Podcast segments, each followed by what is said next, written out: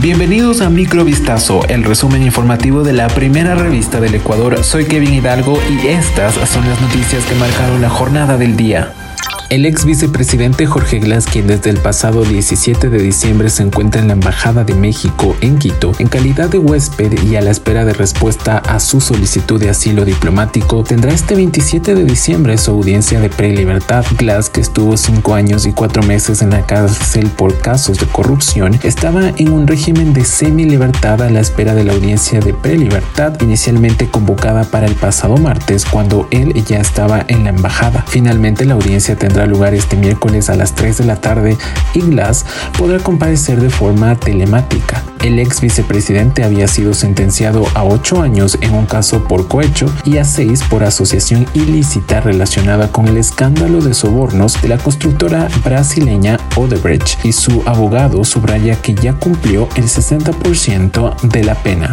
Más de 52 mil casos de violencia sexual contra niñas, niños y adolescentes se han reportado en Ecuador entre enero de 2018 y julio pasado, informó este martes la Defensoría del Pueblo al presentar un informe intermedio de violencia sexual infantil. De estos casos, el 4,15% han sido sentenciados, indicó el defensor del pueblo en funciones César Córdoba en una rueda de prensa. Tenemos en investigación previa 29.720 casos archivos aceptados 9.061, archivos solicitados 5.421, sentencias condenatorias o absolutorias 2.161, dictámenes acusatorios 1.571 enumeró. Apuntó que de acuerdo al Consejo de la Judicatura, que es el órgano administrativo de la función judicial, entre 2018 y 2023 existe un total de 9.006 casos, 28,49% de los cuales han sido reportados como resueltos es decir, 2.566. Córdoba cuestionó que difieran las cifras de las dos entidades siendo un sistema igual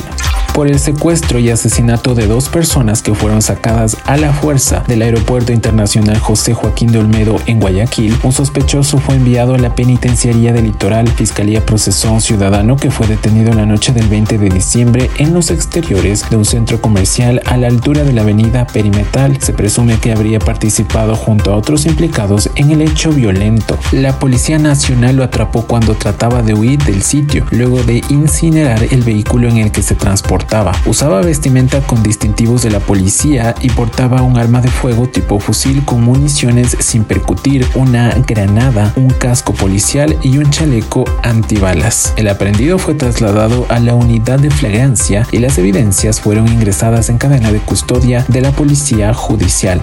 Las personas que quieran viajar con sus mascotas fuera del país deberán cumplir con un nuevo requisito desde el primero de enero del 2024, un certificado de salud animal firmado por un veterinario registrado ante la Agencia de Regulación y Control Fito y Zoosanitaria Agrocalidad. El objetivo de esta medida es garantizar que los animales de compañía estén libres de enfermedades que puedan poner en riesgo la salud pública o fauna silvestre de los países de destino. Recuerde que si usted desea llevar a una mascota al exterior, tiene que obtener el certificado zoosanitario de exportación, el cual se genera llenando un formulario en el que adjunta la documentación requerida y se selecciona la agencia de agrocalidad más cercana a su domicilio para retirar el certificado físico. Ingrese a vistazo.com para revisar todos los requisitos para viajar con su mascota al exterior.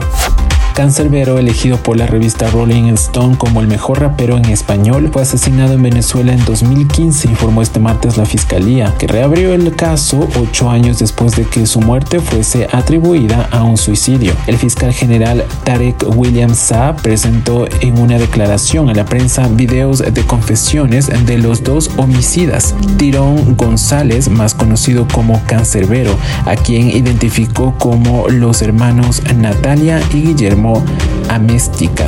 Tras la decisión del Ministerio Público de reabrir el caso en noviembre pasado y la exhumación del cuerpo del cantante, nuevas investigaciones descartaron la primera versión oficial según la cual Cancerbero se había suicidado a los 26 años tirándose desde el décimo piso de un edificio de apartamentos en Maracay, después de matar en una pelea en ese lugar a su amigo Carlos Molnar. Natalia Amestica, ex manager del Oxiso, relata en uno de los videos divulgados por Saab que drogó a Cancerbero y Molnar, quien era su esposo, al poner una alta dosis de Alpram, un medicamento para tratar la ansiedad, en una bebida, apuñalándolos después varias veces.